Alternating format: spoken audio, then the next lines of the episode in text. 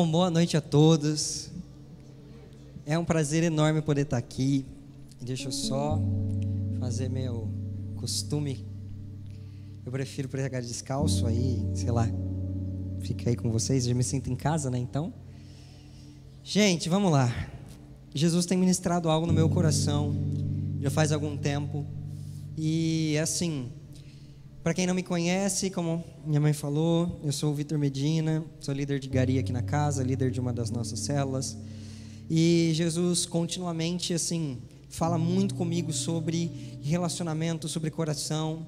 De vez em quando eu tenho a oportunidade de trazer uma palavra aqui e eu quero muito, muito, muito pedir para que você esteja comigo. Quem vai estar comigo aqui hoje? Amém?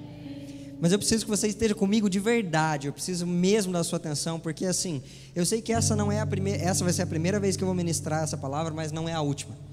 Eu tenho plena certeza de que essa é uma das palavras marcos, chave na minha vida, é, que eu vou precisar repetir muitas vezes até conseguir realmente carregar a, a potência do que a mensagem realmente significa. Porque Jesus ela dá uma gigantesca mensagem, mas eu, muitas vezes o problema é o mensageiro, né? Então, assim, a mensagem é perfeita. Quem é errado, muitas vezes, é, é eu que estou passando. Então, assim, eu vou ter que amadurecer muito ainda para ter a quantidade de unção necessária para conseguir transmitir o que Deus passou nessa mensagem. Então, eu preciso de verdade que você esteja aqui. Porque se eu não conseguir passar tudo mentalmente, pelo menos você recebe no espírito. Amém? Então, eu gostaria de já quebrar algumas coisas, alguns protocolos, porque eu preciso mesmo da sua atenção e preciso que você entenda isso. Eu queria que você ficasse de pé só esse momento, vai ser bem breve. Eu sei que você já ficou bastante tempo em pé. E eu queria que você fechasse os seus olhos. Você respirasse bem fundo. E eu gostaria que você, de olhos fechados, falasse assim: essa mensagem é para mim, não é para o meu pai, não é para o meu amigo, não é para minha esposa, meu marido é para mim. Agora eu gostaria que você sentasse mais uma vez e focasse aqui comigo. Hoje eu vou falar sobre Deus de vínculos. O Deus de vínculos. Nós estamos na série de mãos limpas e coração puro, amém? Quem está acompanhando essa série junto comigo? Legal. É uma série fantástica porque fala exatamente a raiz muitas vezes de tantos problemas e, e como solucioná-los e como avançar, porque é baseada, a gente sabe, em Salmos 24, se eu não me engano, e a mensagem basicamente diz: Quem poderá subir ao Monte Santo do Senhor? Aquele que tem mãos limpas e coração puro. Então, o que a gente está fazendo aqui é preparando um povo para que acesse a glória de Deus. Quem pode subir ao Monte Santo do Senhor? Quem tem mãos limpas e coração puro. Então, todos nós estamos nos, nos, juntando, buscando ter mãos limpas, buscando ter coração puro, porque um povo todo vai acessar a glória de Deus. Faz sentido para você?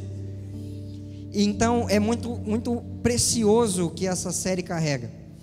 A gente já aprendeu aqui que dos nossos, a mão, né, as nossas mãos no texto simboliza, fala muito das nossas ações né? Não literalmente a mão limpa com sabão, mas as ações limpas, certo? Legal. O versículo eu não sei o versículo base inteiro. Ah, está escrito ali. Salmos 24, 3 e 4. Alguém lê para mim? Alguém abre aqui para mim que eu leio? Lê para mim vai ser mais difícil. Amém? Quem poderá subir o monte santo do Senhor? Quem poderá entrar no seu santo lugar? Aquele que tem as mãos limpas e o coração puro, que não recorre a ídolos nem jura por deuses falsos. Sensacional. E a gente aprendeu que nesse versículo as nossas mãos falam das nossas ações, mas o nosso coração fala da essência, da natureza, daquilo que provém, certo? O coração é fonte de vida, é isso que a Bíblia diz. De to, toda a nossa vida provém do coração, certo? Quem é, quem está comigo? E em Mateus 15, 19, não precisa nem abrir. É, a gente aprendeu que do coração que provém tudo aquilo que deixa o homem impuro. Todos os maus pensamentos, todas as atitudes erradas, a imoralidade sexual, a ganância, dentre vários outros pecados que a gente poderia nomear aqui, mas que não faz, não, não importa. O coração é de lá que flui todo o resto, certo? Então, as nossas atitudes, elas são ruins, Porque o nosso coração está doente, porque o nosso coração é ruim. E ele precisa urgentemente de uma transformação. Amém? Eu gostaria que vocês abrissem comigo, pode abrir se você quiser, ou se você preferir também vai aparecer aqui no telão. Jeremias 17, versículo 9. A gente vai falar muito de Jeremias. Eu vou citar vários versículos de Jeremias, porque acho que o cara pegou a mensagem de uma forma que nenhum outro profeta, não, os outros profetas pegaram também, mas Jeremias, sensacional. O coração é mais enganoso do que qualquer outra coisa, e a sua doença é incurável. Quem é capaz de compreendê-la? Eu percebo Jeremias, às vezes, ali no seu momento de oração, ou, ou quando ele estava fazendo essa profecia, eu acho que ele entendeu realmente o que Deus estava querendo dizer, e ele soltou isso como, sabe, tipo, ah, eu, eu não acredito, tal coisa. Ele soltou, cara, o coração tem uma doença incurável e ele é mais enganoso do que qualquer outra coisa. Quem pode compreendê-lo? Eu acho que ele soltou como um, sabe, uma uma expressão de indignação. Quem pode compreender o coração, cara? Quem consegue entender o que isso aqui significa?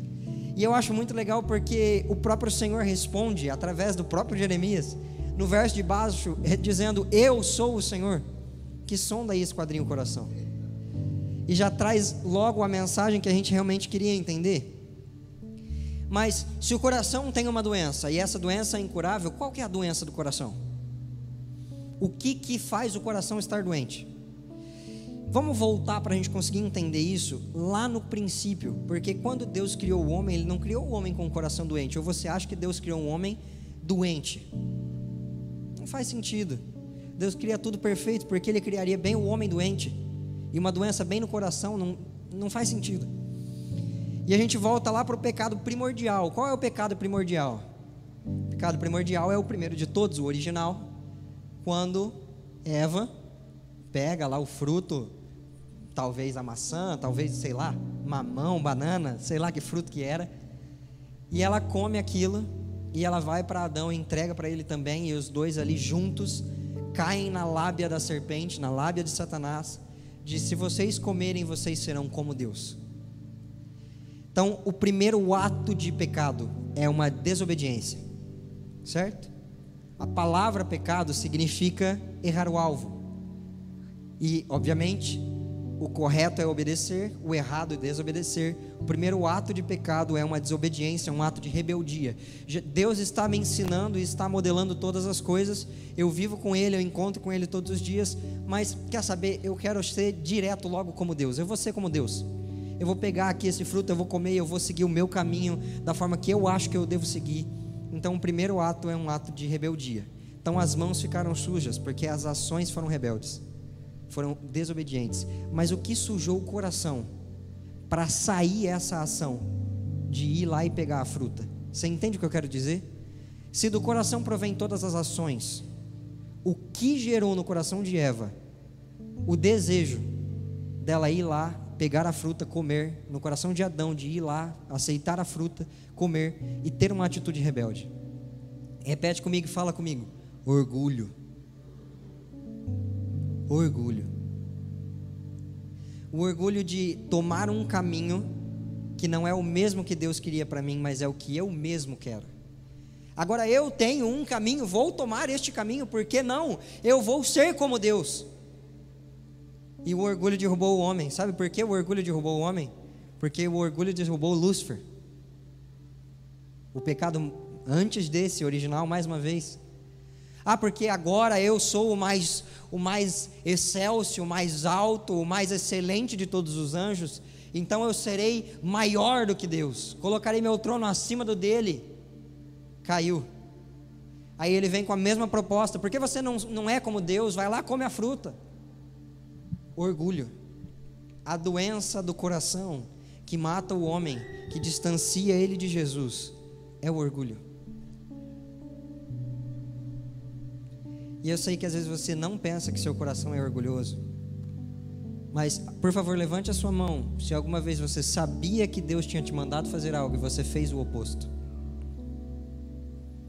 Levante a sua mão, por favor, se alguma vez você estava numa briga com alguém e você sabia que, que assim, Você poderia manter o vínculo da paz, mas você quis ter razão. Por favor, levante sua mão.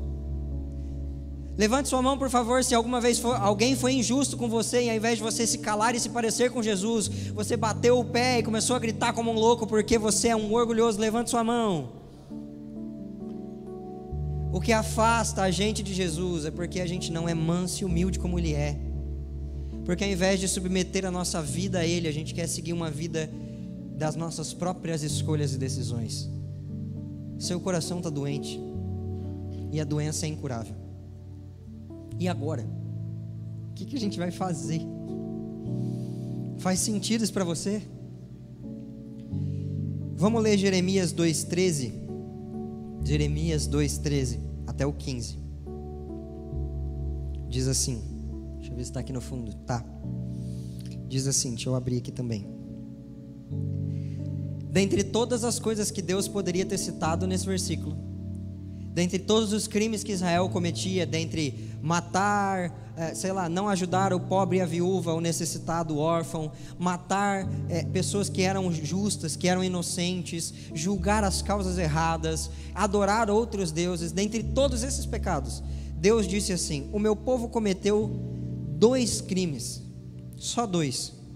Eles me abandonaram a mim a fonte de águas vivas e cavaram e cavaram as suas próprias cisternas, cisternas rachas, rachadas que não retêm água. Acaso Israel, o meu povo, é escravo de, desde o nascimento? Por que foi então que se tornou presa de leões que rugem e urram contra ele? Arrasaram sua terra, queimaram suas cidades, deixaram elas desabitadas. As cidades aqui são um simbolismo do nosso coração. E Israel, obviamente, é um simbolismo da igreja que somos nós. E Deus olha para nós muitas vezes e pergunta: Você cometeu, e diz, né? Você cometeu contra mim dois crimes. Por que você me abandonou? Que eu, eu que sou a fonte de água viva. E por que você segue seu próprio caminho e cava sua própria cisterna? Sendo que elas são rachadas e elas não te alimentam e elas não te sustentam. Por acaso você, filho, nasceu escravo desde o nascimento? Você nasceu cativo no pecado, cara? Desde o nascimento? Ou você foi dando espaço e foi se envolvendo com aquilo que Deus não queria? E agora que Jesus morreu e te libertou, você ainda precisa ser escravo? Ou muitas vezes você escolhe ser um? Faz sentido isso? Ou, ou, ou, ou eu estou pregando algo que não faz parte do Evangelho? É isso ou não é? Todo mundo comigo? nós abandonamos a fonte de águas vivas. E o que, que isso tem a ver com o coração puro, Vitor? Calma que você vai entender, velho. Calma que você vai entender. Quando o homem pecou, existia antes um vínculo que ligava o coração de Deus ao coração do homem. É como se fosse um fio de luz que conectava o coração de Deus ao coração de, do homem. E tudo que Deus sentia, o homem sentia, e tudo que o homem sentia, Deus sentia, como se fossem um porque é exatamente isso que Deus disse que queria fazer. Em João 17, Jesus disse que queria que a gente fosse um com o Pai, assim como Ele é um com o Pai. E como um fio de luz, como um vínculo que ligava o coração do homem a Deus, 100% do coração do homem era de Deus, e 100% do coração de Deus era do homem. Era uma relação verdadeira, sem máscaras, sem, sem fachadas, sem sem nada que cobrisse de verdade, não existia véu nenhum que separasse, era um vínculo perfeito de ida e volta, do jeitinho que uma relação, que um vínculo social deveria ser. Todo o coração do homem de Deus, todo o coração de Deus do homem, de uma forma inigualável, a ponto do homem ser a imagem de Deus para todo o resto da criatura, todas as outras criaturas, todo o resto da criação. Amém? Faz sentido? Quando o homem peca e fala: Não, eu vou seguir agora o meu próprio caminho. Ele mesmo tendo todo o coração de Deus, ele decidiu seguir o próprio caminho, decidiu, deixou o orgulho tomar conta, agiu em desobediência e o vínculo foi cortado. E agora aquele coração já não recebia da fonte, claramente não tinha mais luz para dar para o resto da criação. Adão e Eva tiveram filhos, e conforme o tempo foi passando, Caim cresceu, Abel cresceu, então, um dado momento, quando era para Caim e Abel oferecer uma oferta para Deus, Abel oferece de forma certa, de com o coração correto, mas Caim não. Então Caim, enfurecido, vai lá e mata Abel. E eu queria ler esse texto com vocês, é Gênesis 4, 6, se eu não me engano, porque eu não coloquei aqui, mas eu sinto que é importante a gente ler. Gênesis 4, 6. Legal, é daí mesmo. O Senhor respondeu para Caim quando o sacrifício dele não foi aceito: Por que você está furioso? Porque se transtornou o seu rosto.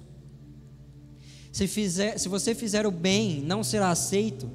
Mas se você não fizer, saiba que o pecado o ameaça à porta e ele deseja conquistá-lo, mas você deve dominá-lo. E diz, porém, Caim a seu irmão Abel: Vamos para o campo. Quando estavam lá, Caim o atacou, atacou seu irmão é, Abel e o matou.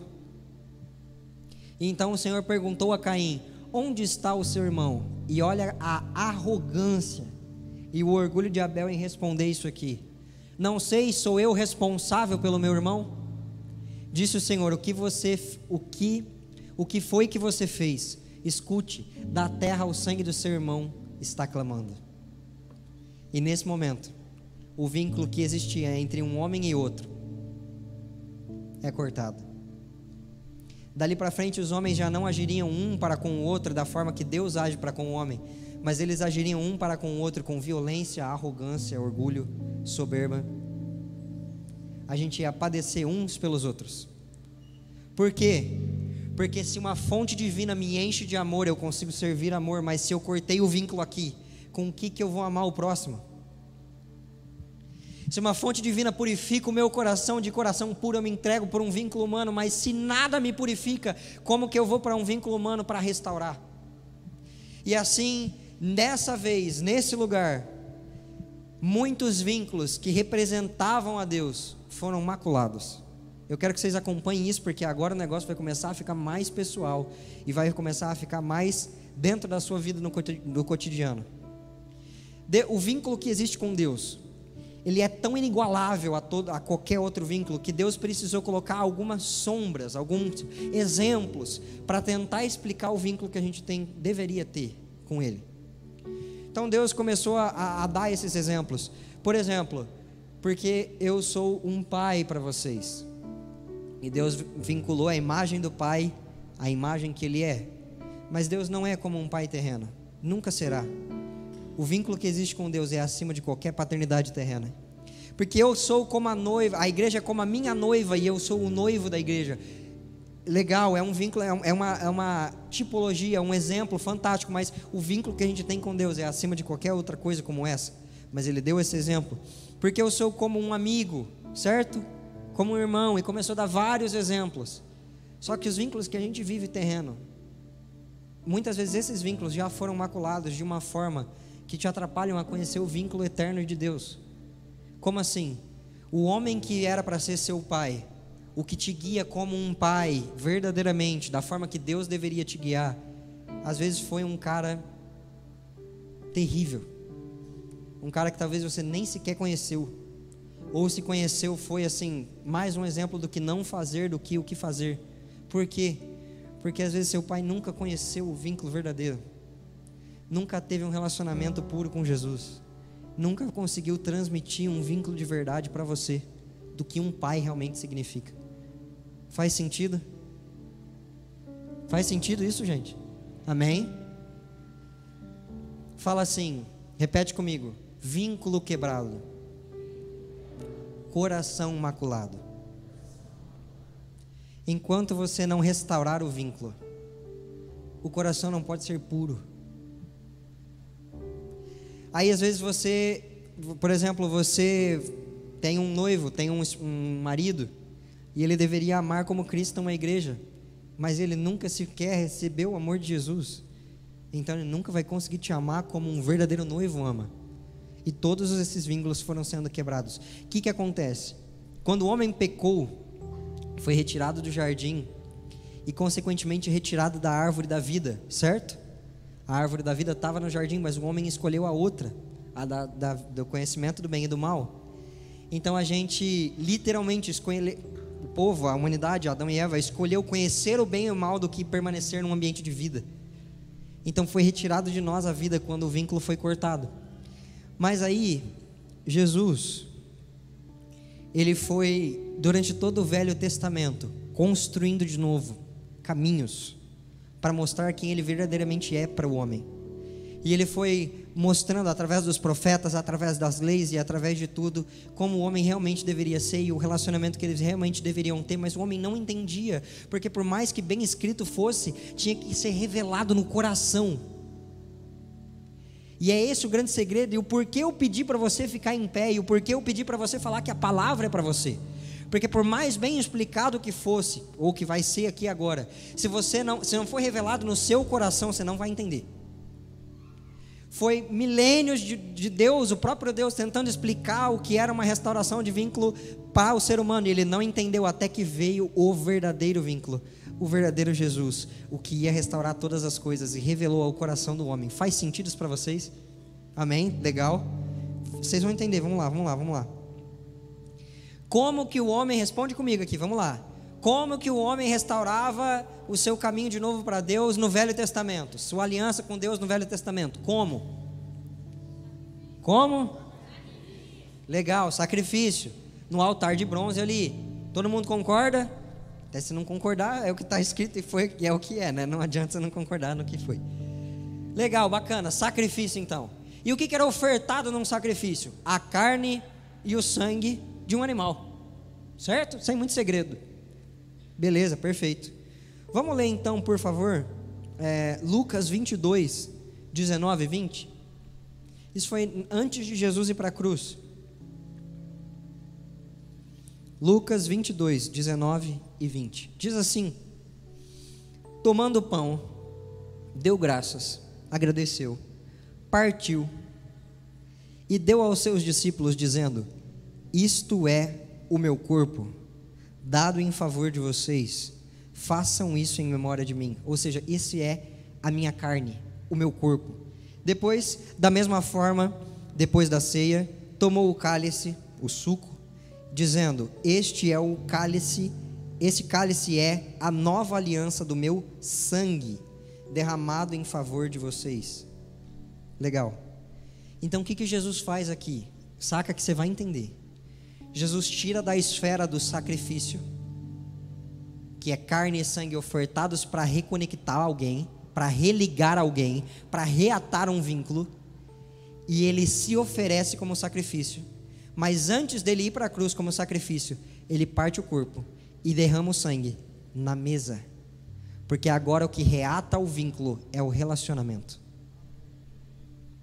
Jesus pega o altar e faz virar uma mesa porque agora já não é mais um Deus de sacrifícios, mas na verdade sempre foi um Deus de vínculos.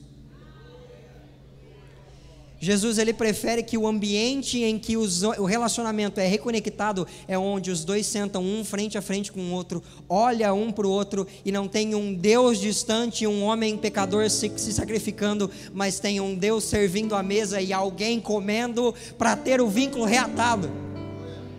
Significa que Jesus é tão sensacional que ele preferiu, ao invés de ser um Senhor soberano, acima de todas as coisas, e jogar o orgulho dele lá para cima, ele preferiu ser o servo humilde, que serve à mesa, para mostrar que o orgulho tinha que morrer em você, para a humildade nascer de novo e o vínculo ser reatado. O caminho que te leva a Jesus é ser como o próprio Jesus, o rei servo. É preferível estar à mesa do que num lugar de sacrifício. E quantas vezes, cara, você vem na igreja como um sacrifício? Quantas vezes você, líder, vai para algum compromisso do seu ministério, você, obreiro, vai para um compromisso do seu ministério porque precisa, e não porque você quer, e não porque você ama fazer. Você percebe que o vínculo ele pode ser quebrado, mesmo você estando aqui dentro? Eu não estou falando tipo para o vínculo quebrado de alguém que está lá fora. Essas pessoas precisam ser alcançadas pelo amor de Jesus e elas vão. A gente vai fazer isso. Mas é, e você que está aqui dentro, cara? Você entende que essa pregação é uma tentativa de converter o cristão? Faz sentido? Você entende o que eu quero dizer? De que adianta você saber todo o ritual de sacrifício? Se Jesus já não usa mais o altar, mas a mesa, velho. De que adianta você vir aqui continuamente num domingo, sentar mais profundo da igreja, ouvir a pregação, na hora do apelo você fica na sua cadeira e distante de um vínculo verdadeiro com Deus? Jesus está te chamando para a mesa. E deixa eu te contar um negócio: Jesus não troca o seu assento. Tem uma cadeira com o seu nomezinho e não senta outro tá? Não senta outro. Jesus ele chega aqui muitas vezes e fica esperando quando será que a Flávia vai vir falar comigo? Quando será que o Rodrigo vai vir se entregar aqui na frente? Quando será que eu vou ver meu filho, sei lá, Rogério vindo se dobrar? Porque Jesus ele não quer só uma igreja bonita com, com, com um ambiente bonito. Jesus quer você. O vínculo era para ser reatado com você. A palavra não é para você, não é para o seu amigo, não é para o seu irmão, não é para as outras pessoas que estão ao seu redor. A palavra é para você e o seu vínculo. Ainda tão feliz? Está todo mundo feliz? A grande pergunta que eu até devia ter feito aqui para poder brincar: quem aqui está feliz com Jesus? Amém. E Jesus está feliz com você? E o vínculo? Faz quanto tempo que você não sabe o que Deus pensa de você? Faz quanto tempo que você não sente o que Deus sente por você?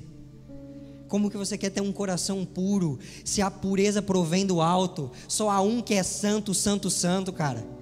E a gente está tentando corrigir e lavar as mãos, como se melhorar as atitudes ia sanar o verdadeiro problema. Não adianta eu ter. Por que, que, não, por que, que não adianta eu sacrificialmente tentar sarar só os meus comportamentos? Porque se eu só saro os meus comportamentos, mas a fonte é ruim, eu vou manter aquilo ali limpo por um tempo. Mas a hora que eu parar de me dedicar um pouquinho, suja de novo. Só que deixa eu te contar um negócio: Jesus vai salvar um povo para viver com Ele eternamente. Como que você vai entrar com um coração sujo num lugar que é eterno? Quantos anos você vai conseguir manter uma atitude, sendo que Jesus quer sarar a fonte? Entende o que eu quero dizer? Se você vai entrar com o coração sujo num lugar que é eterno, vai passar alguns mil anos, você cai de novo. Mas não tem como. Jesus quer que você viva a eternidade de pureza, de que é um relacionamento, que é um vínculo com Ele. Faz sentido? Amém. Agora eu quero constranger você. A árvore da vida foi tirada do jardim mas a própria árvore da vida desceu entre os homens. E quando ela foi erguida de novo, o seu fruto foi salvação. Num madeiro, cara. Num madeiro, um homem foi ofertado e ergueu-se de novo no meio dos homens uma árvore de vida. Cara, isso é muito louco. Mas melhor do que isso é o que está escrito em Jeremias 2,29 no mesmo versículo que a gente acabou de ler, que, ah, meu povo tem dois crimes contra mim, lembra que a gente acabou de ler? O mesmo capítulo, o mesmo capítulo. Porque vocês fazem, porque vocês fazem denúncias contra mim? Todos vocês se rebelaram. Qual que é a atitude original do pecado? Rebeldia. Declara o Senhor de nada adiantou castigar o seu povo, eles não aceitaram a correção. O que, que Deus está falando? Eu castigo meu povo, mas eles não conseguem atar um vínculo comigo de novo. Eles acham que eu sou um Deus ruim, porque eu vou e corrijo, mas eles, em vez de me ver como um pai amoroso, me veem como um Deus ruim. De que adiantou eu castigar o meu povo se ele não, me, não se volta para mim? A sua espada é, tem destruído os seus profetas como um leão devorador. Vocês dessa geração, Considerem a palavra do Senhor. Tenho sido um deserto para você, igreja? Deus tem sido um deserto para você? Deus tem sido um lugar de sequidão e de morte para você? Deus tem sido difícil para você? É isso? Deus tem sido um deserto para você? Uma terra de grandes trevas, é isso que Deus é para nós? Porque meu povo diz: Nós assumimos o controle, não viveremos mais para ti. Por que você diz que vai assumir o controle? Deus por acaso tem sido ruim? Não tem te amado, não tem perdoado os seus pecados. Deus não tem cuidado de você. Por que, que você quer assumir o controle e viver a sua vida, amigo? Pelo amor de Deus. O que está te fazendo ser tão orgulhoso? Se Deus está te amando, está te cuidando, por que, que você não se rende para o relacionamento? Por que você segue outro caminho? Amém? Por favor, o próximo. Agora, cara, Sente o peso disso, cara. Será que uma jovem se esqueceu das suas joias? Ou uma noiva de seus enfeites nupciais? Contudo, o meu povo esqueceu-se de mim por dia sem fim. Eu vou te explicar o que, que tem de tão forte nessa palavra. Para mim, um dia é como mil anos, e mil anos como um dia. Os 300, 400, 500 anos que Israel vivia longe de Jesus poderiam ter passado como meio-dia para ele, mas ele preferiu contar cada segundo e considerar aqueles dias como dias sem fim, porque ele sente saudade de relacionamento. De que adianta Deus estar, de que Deus se assenta no seu trono e fala de que adianta eu estar bem, Jesus estar bem, o Espírito estar bem, mas o meu povo padecer na mão do diabo, cara. De que adianta eu estar bem, Jesus estar bem, o Espírito estar bem, os anjos estão bem, mas o meu povo padece longe do vínculo que eu criei para que a gente tivesse. Então, cada segundo que eles passam longe de mim, são como dias sem fim. Cara, sente o coração de Jesus nisso, cara. Dia sem fim para Deus que é eterno. Como que um dia não acaba para Deus que é eterno? O peso que custou para Jesus, cara. Para Deus nesse caso. Ver o povo dele distante. E a gente vem aqui muitas vezes e permanece distante. A gente faz tudo certinho, acha que está tudo bem, mas não é nada mais do que orgulho do nosso coração. Porque a gente sabe que não está tudo bem, porque a gente não tem um vínculo com Jesus a gente não chora de verdade, a gente não ama de verdade, a gente não, não, não se parece com Jesus dentro da nossa casa, mas a gente veste uma máscara como se tivesse tudo certo. E como fica o coração de Jesus? Cadê o vínculo, cara? Você vai ficar mais uma vez quando eu fizer o apelo no fundo, fingindo que não é para você? Você acha que Deus morreu na cruz para quê? Te dar ar-condicionado? E uma comunidade para participar? Jesus quer restaurar um vínculo tão forte que vai tratar as suas mágoas, restaurar os seus padrões, vai mostrar para você o que é um pai de verdade, o que é um noivo de verdade, o que é um amigo de verdade. Jesus quer tocar você no mais profundo do seu ser e te dar um coração puro. A fonte de vida clama por vocês, gente. Quem quer um coração puro? Eu espero que você dobre o seu joelho e clame por um vínculo. Jesus chama por gente. Não tem outra mensagem, cara. Pelo amor de Deus, cara. Não tem outra mensagem. Jesus morre por gente, vive por gente, cura a gente, restaura a gente, desce na terra pela gente, volta para o céu pela gente, envia o Espírito pela gente. É por você que Jesus faz as coisas, cara. Chega de orgulho, chega de arrogância, para de viver uma vida como se Jesus fosse a parte dela. Eu quero, enquanto todo mundo que não conhece Jesus quer fugir dele, o meu clamor é o que diz Salmos 27,4: porque uma coisa eu busco, e uma só eu preciso, uma só eu peço, eu quero habitar na casa dele eu quero vê-lo todos os dias. Eu quero aprender com este homem. É, é, é, isso que mudou no coração. Essa é a nova natureza. Enquanto todo o coração, o coração de quem não o conhece quer ir embora, o meu quer ficar. Quer abraçar, quer grudar, não quer soltar mais. Porque eu achei a fonte de vida e não importa o custo. Sabe por que você mensura o custo? Porque você não sabe o valor da recompensa. A gente mensura o custo porque a gente não sabe o valor da recompensa. Ah, eu preciso pagar 10 mil. Tá, mas o que você está comprando vale 100. Quem aqui acha esse um bom negócio? Ninguém acha isso um bom negócio? Pagar 10 mil no que vale 100? Alguém acha isso um bom negócio? Sim. Então você mensuraria o custo de pagar 10 mil? Não, até pega um empréstimo. Que eu vou comprar por 10 e vender por 100. Mas a gente mensura o custo porque a gente realmente acha que seguir os nossos caminhos é, é mais vantajoso do que seguir o caminho de Cristo. A gente acha que entregar a vida para Jesus vale mais a pena, só que quando você não entrega para Jesus, você entrega para o pecado e o salário é a morte. Jesus precisa de você, cara. Jesus deseja você, cara. Vamos ler o que diz 2 Coríntios 5,17. Cara, agora Você se prepara porque esse é o versículo chave. 2 Coríntios, eu nem lembro a hora. Vixe, já é 8 horas já. Vamos indo, vamos indo. 2 Coríntios 5,17 diz assim: Foca comigo, presta atenção no que está escrito aqui. Portanto, se alguém está em Cristo, é nova criatura. O que, que significa? Meu coração tem uma doença incurável, agora já era. Não, tem uma solução. Jesus pode arrancar o meu coração fora, colocar o dele, e agora eu já não sou mais eu, mas eu sou uma nova criatura, uma nova natureza. Não corrigiu minhas atitudes, corrigiu o meu interior. Quem está em Cristo é nova criação. Nova criação, sensacional. As coisas antigas se passaram, eis que surgiram coisas novas. Meu Deus do céu, velho. As coisas antigas elas foram embora e elas não voltam mais porque não corrigi a atitude, eu corrigi a natureza. Tudo isso provém de Deus, que nos reconciliou consigo mesmo por meio de Cristo e nos deu o ministério da reconciliação, ou seja, que Deus em Cristo estava reconciliando o mundo, não levando em conta os pecados dos homens, e nos confiou mensagem de reconciliação.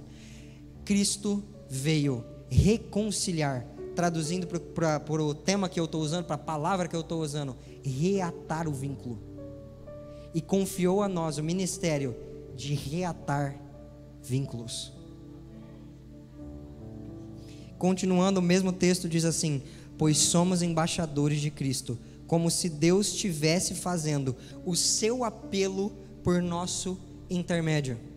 Gente, por favor, não é porque é eu, a mensagem é de Jesus, ele só escolheu falar através de mim, mas poderia ser qualquer um de vocês. Cristo faz um apelo por meu intermédio, nesse caso agora.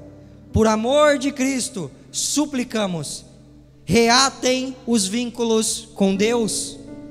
Está aqui, não está aqui? Por amor de Cristo, suplicamos, reatem os vínculos com Deus.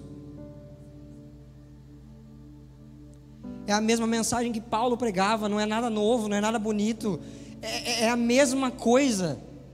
Ele estava dizendo assim: Eu não sou nada, eu só sou embaixador, eu só estou falando a mensagem. Por favor, reata o vínculo reconcilia-se.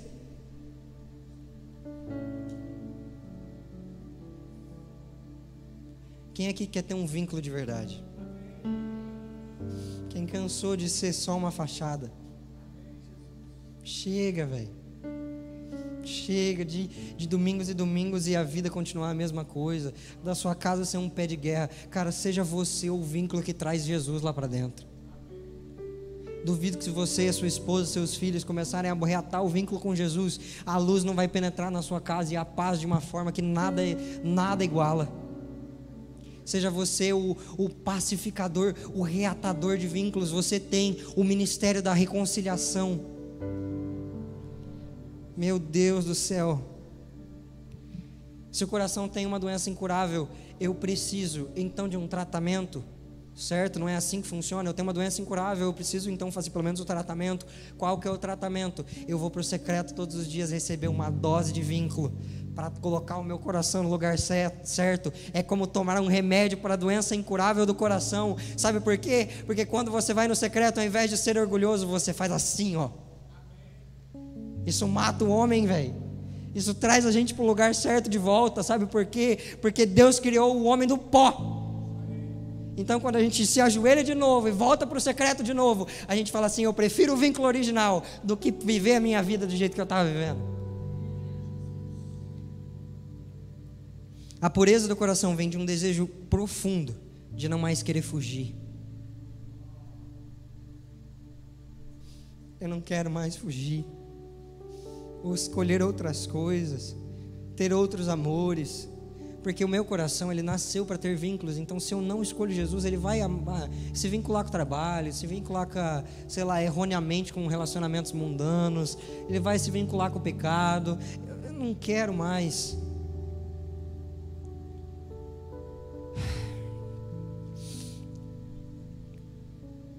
É melhor, tem um versículo que diz: é melhor ser um porteiro na casa de Deus do que um rei no palácio do pecado.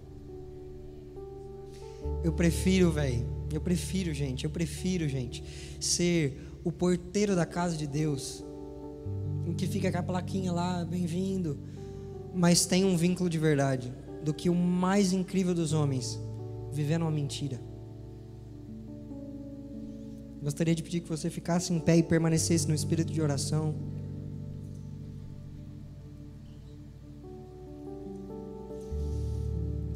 Gostaria de chamar os ministros aqui.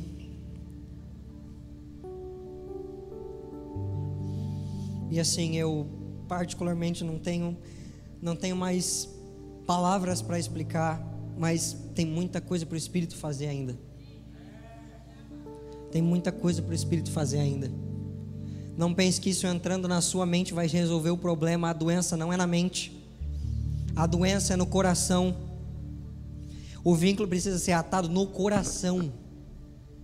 Então, mesmo que você tenha entendido a mensagem inteira pela sua cabeça, se você não agir agora para reatar o vínculo no seu coração, não vai ser reatado. Você vai sair daqui do mesmo jeito, com um vínculo quebrado. Não é isso que Jesus quer de você.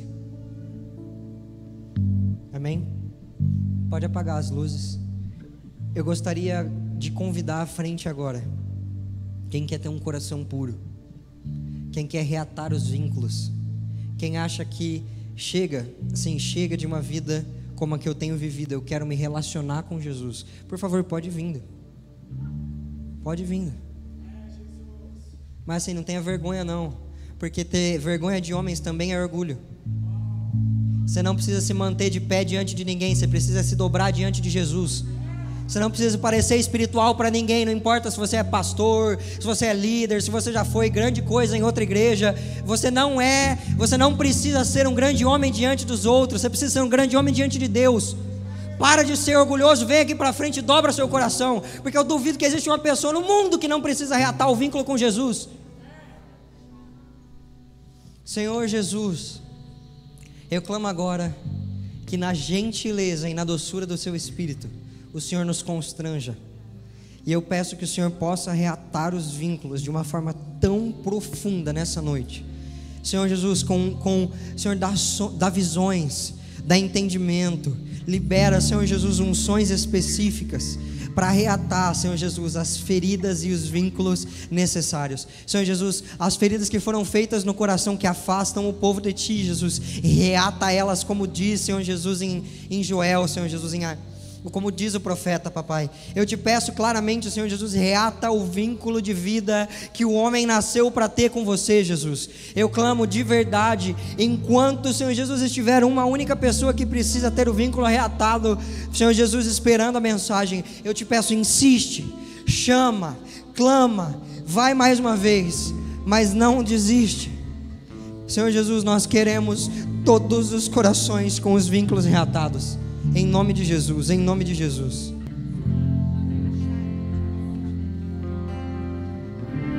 Sabe o que é muito interessante da, do reatar do vínculo?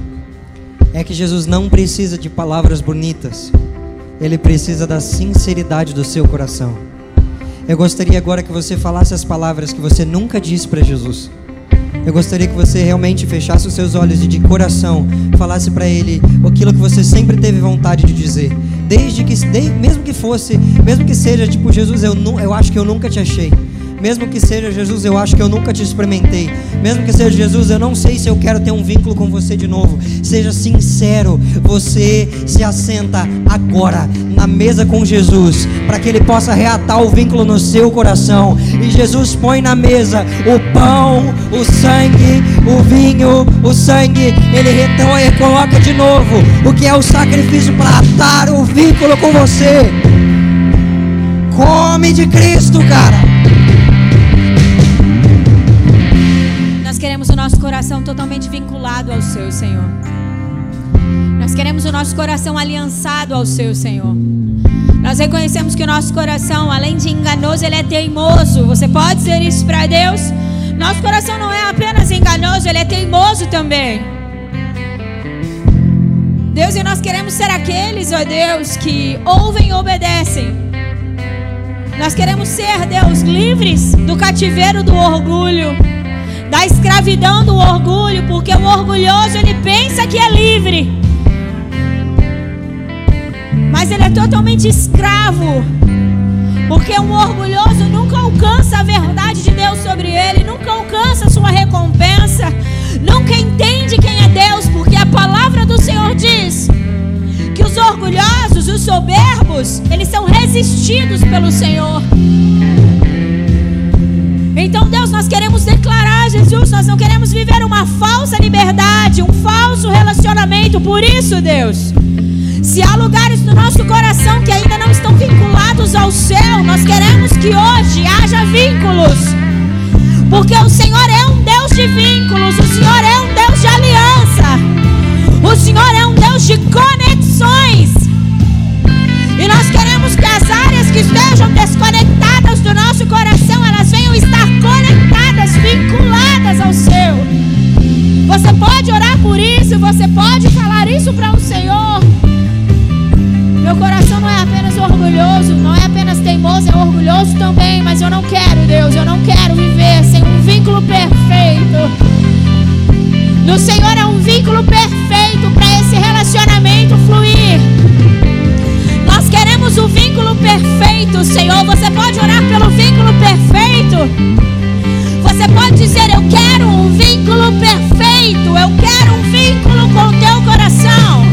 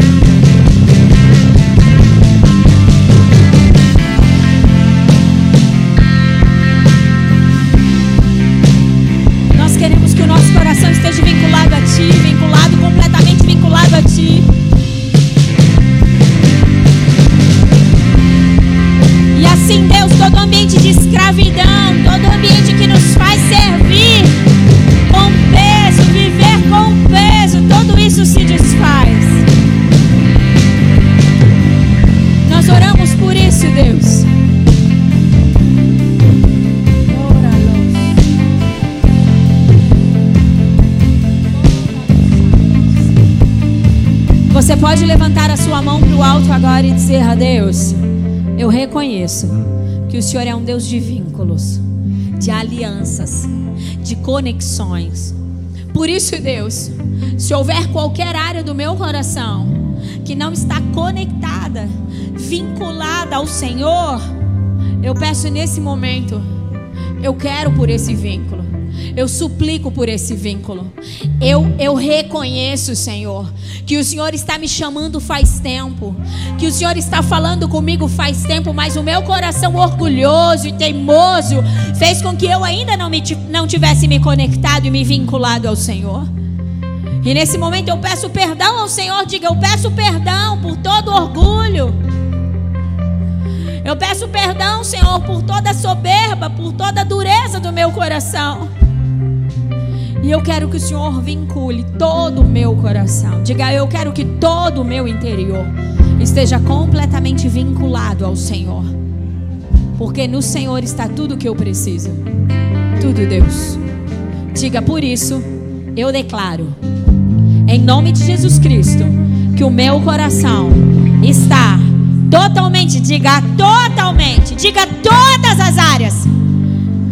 Tudo que diz respeito a mim diz: está conectado, vinculado ao Deus dos vínculos, ao Deus das alianças. Em nome de Jesus. Amém. Glória a Deus. Obrigada por isso. Uou! Aplauda o Senhor. Nós chamamos muito. O Senhor é magnífico. Diga, Deus é magnífico. Uou! Ele é grande, ele é incomparável, ele é ele é lindo. Louvado seja Deus.